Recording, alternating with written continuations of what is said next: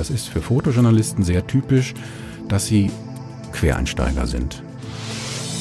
Das ist etwas, was für Fotografen häufig als Aufgabe auftritt, dass man einen ungewohnten Blick auf eigentlich vertraute Objekte oder Menschen oder Umstände entwickeln soll. Wenn das Fotografieren zu dieser seelischen Überlebensstrategie gehört, dann ist die Fotografie richtig für dich. Medienwerkstatt Bonn.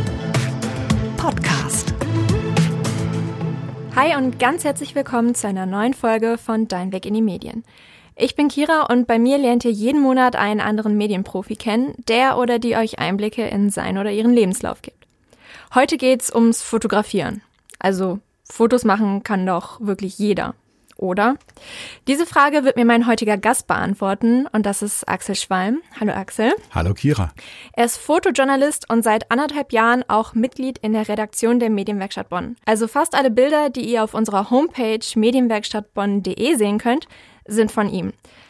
Axel, ich habe jetzt ja schon ein bisschen was vorweggenommen, aber vielleicht kannst du dich trotzdem noch mal kurz vorstellen und was zu dir erzählen.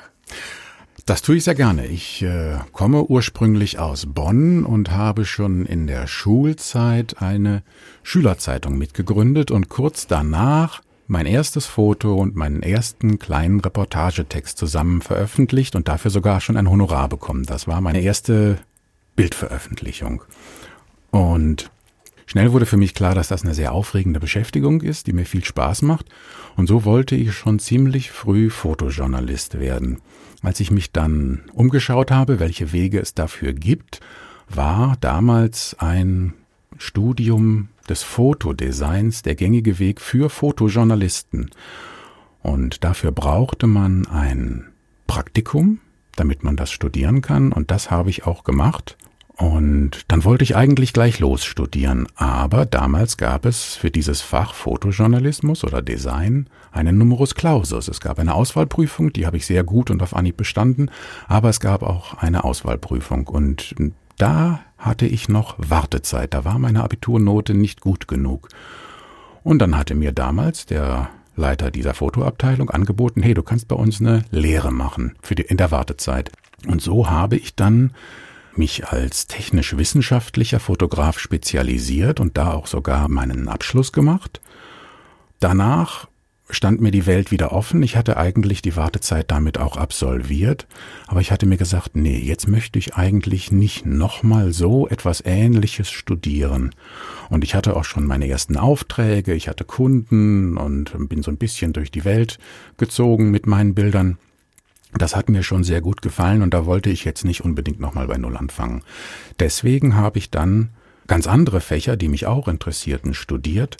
Und das ist etwas, was für Fotojournalisten sehr typisch ist und auch früher schon sehr typisch war. Also viele, die in dem Metier arbeiten, kommen eigentlich aus einem ganz anderen Gebiet und bringen dieses Wissen dann auch mit in ihre Arbeit ein. Das ist für Fotojournalisten sehr typisch, dass sie Quereinsteiger sind.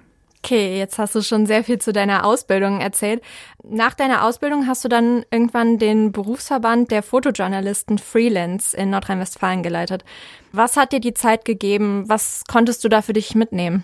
Also ich bin da ganz naiv zu dem ersten Treffen damals in Köln gegangen und das war eine ganz tolle Erfahrung, weil ich als blutjunger Fotograf da mit einigen meiner ganz großen Vorbilder damals zusammenkommen konnte und er traf auch andere junge Journalisten. Wir haben über unsere Erfahrungen gesprochen und das war ein sehr reger Austausch. Deswegen habe ich da sofort mit Feuereifer mitgemacht. Und dieser Eifer wurde wohl auch wahrgenommen und dann wurde mir angeboten, dass ich diese Regionalgruppe, damals war das Köln und Dortmund, komplett leiten könnte. Und das war für mich toll, denn damit stand ich auf einmal mit Hunderten von Fotografen in Kontakt. Das war zwar viel organisatorische Arbeit, aber man kam so nah an die Leute ran, wie das sonst ein junger Fotograf nie könnte.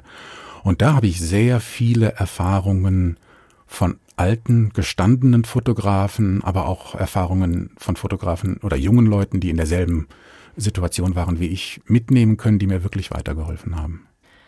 Eben hast du es ja auch schon mal kurz angesprochen, dass du auch für Kunden äh, fotografiert hast und Aufträge angenommen hast.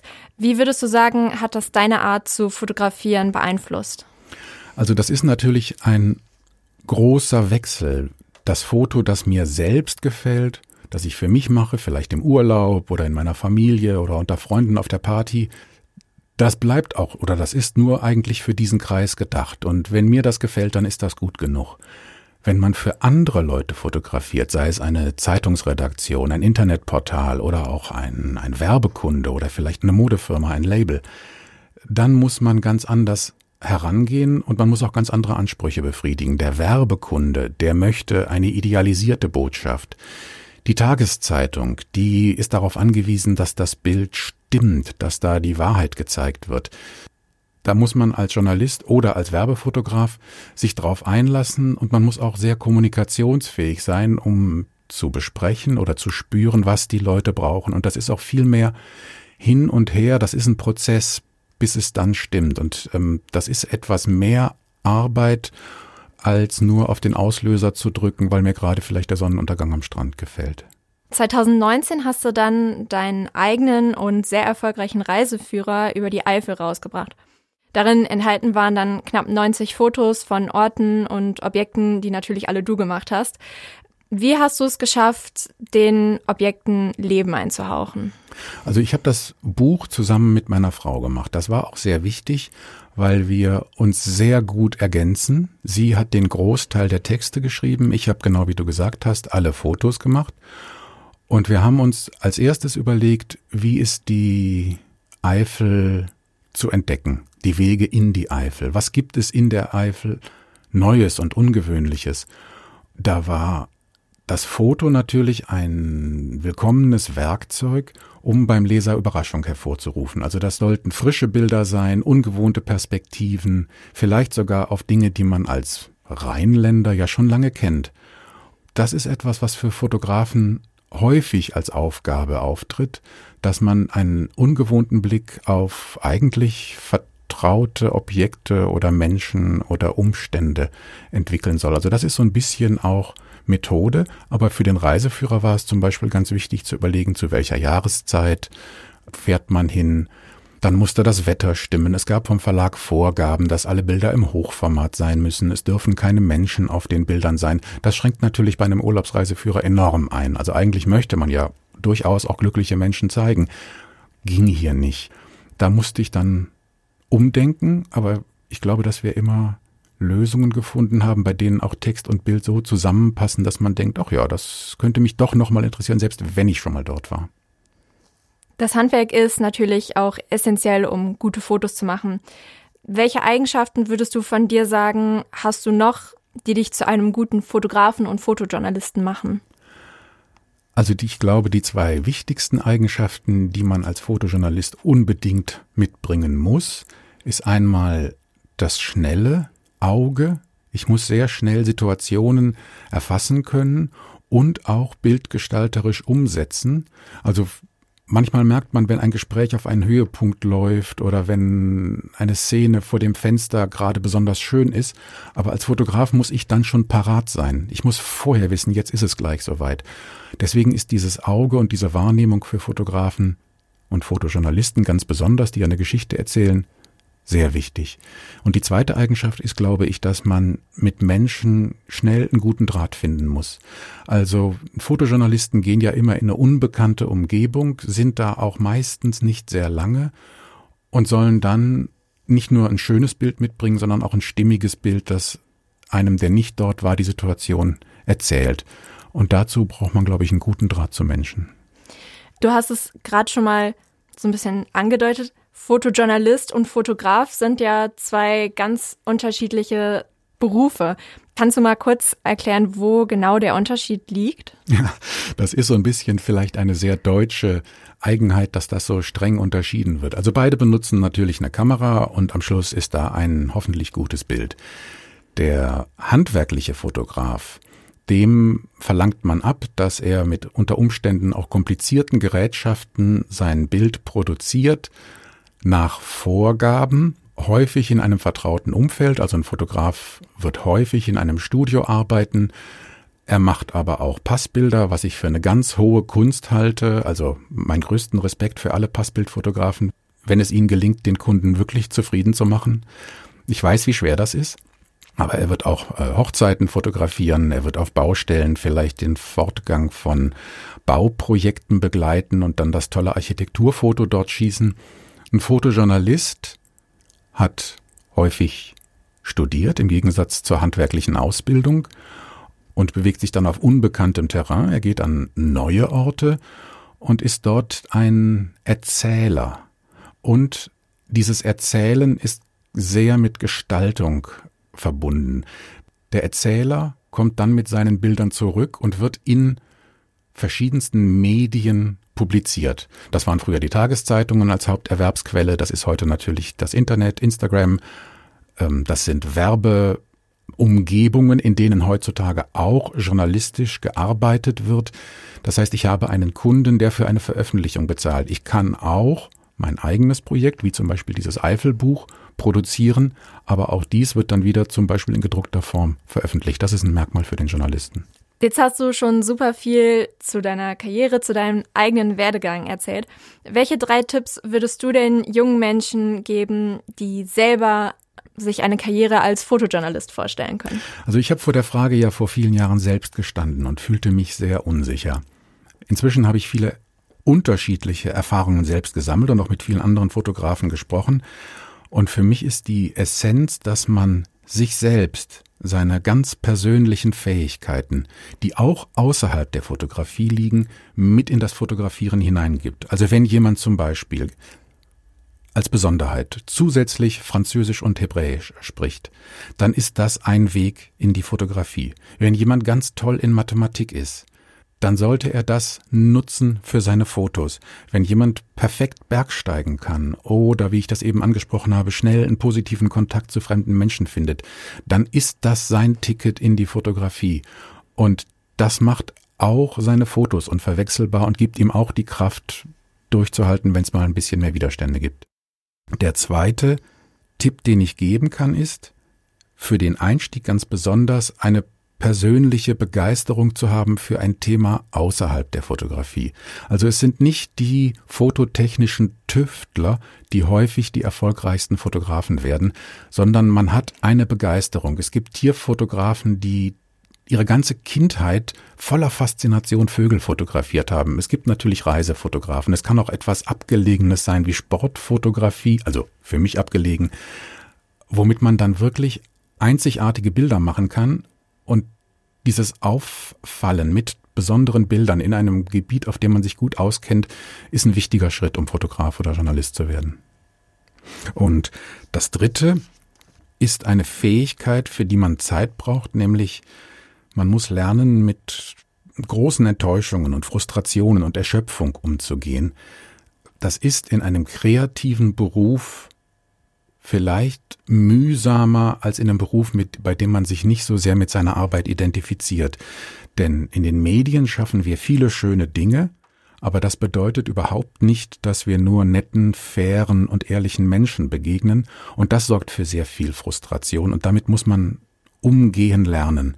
Und da würde ich jetzt vielleicht abschließend sagen, wenn das Fotografieren zu dieser seelischen Überlebensstrategie gehört, dann ist die Fotografie richtig für dich.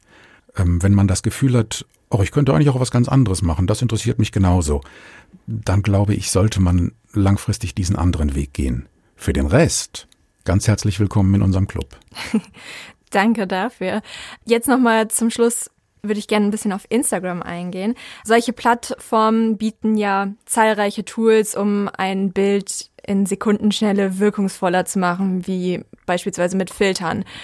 Aber was macht dann am Ende wirklich ein gutes Foto aus? Und wie wichtig ist dann da das Equipment, um auch wirklich auf Profiniveau zu fotografieren? Das Equipment finde ich nicht so wichtig. Man kann es mit dem Handy machen, man kann es mit einer Kompaktkamera machen und man kann es mit einer furchtbar teuren, angeblich so professionellen Kamera machen. Das ist eine persönliche Entscheidung.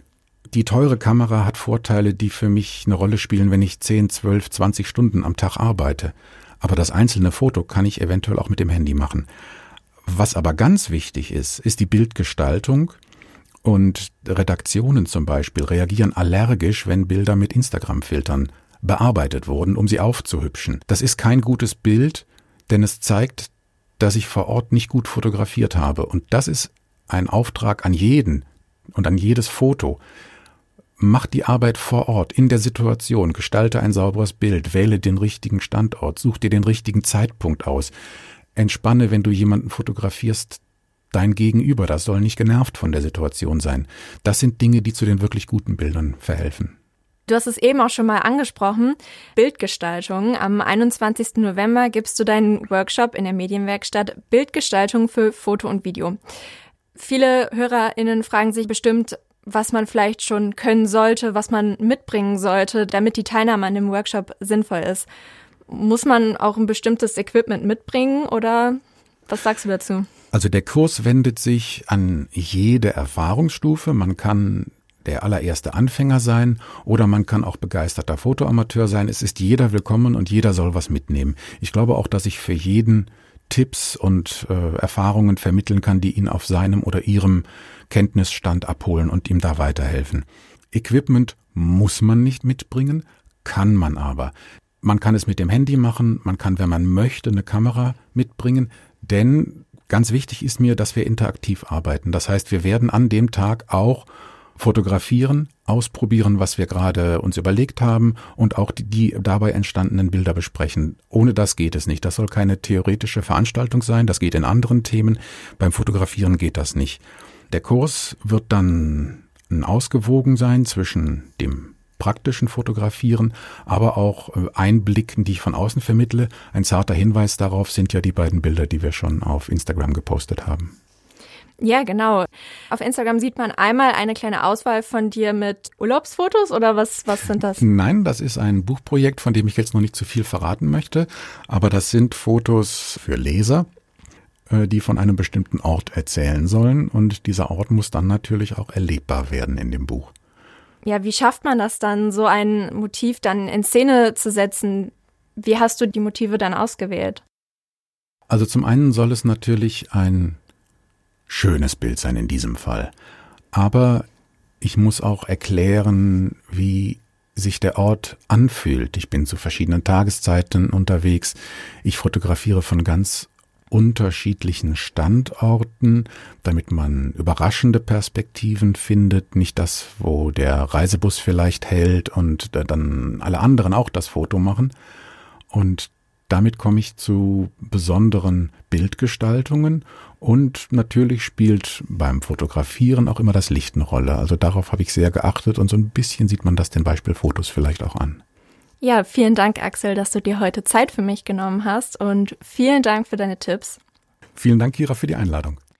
Wenn ihr jetzt von Axel persönlich lernen wollt, dann meldet euch gerne für seinen Workshop Bildgestaltung für Foto und Video in der Medienwerkstatt Bonn am 21. November an. Den Link zur Anmeldung und alle weiteren Infos sind in der Beschreibung und auf medienwerkstattbonn.de. Diesmal gibt's auch wieder einen Rabattcode, mit dem ihr wieder einen Freund oder eine Freundin kostenfrei mitbringen könnt. Diesmal lautet der Rabattcode richtig schöne Fotos. Wenn euch die Folge gefallen hat, dann zeigt mir das gerne mit einem Like. Fragen und Anmerkungen könnt ihr mir gerne als Kommentar hier hinterlassen oder schreibt mir einfach auf Instagram at Deinweg in die Medien. Medienwerkstatt Bonn. Podcast.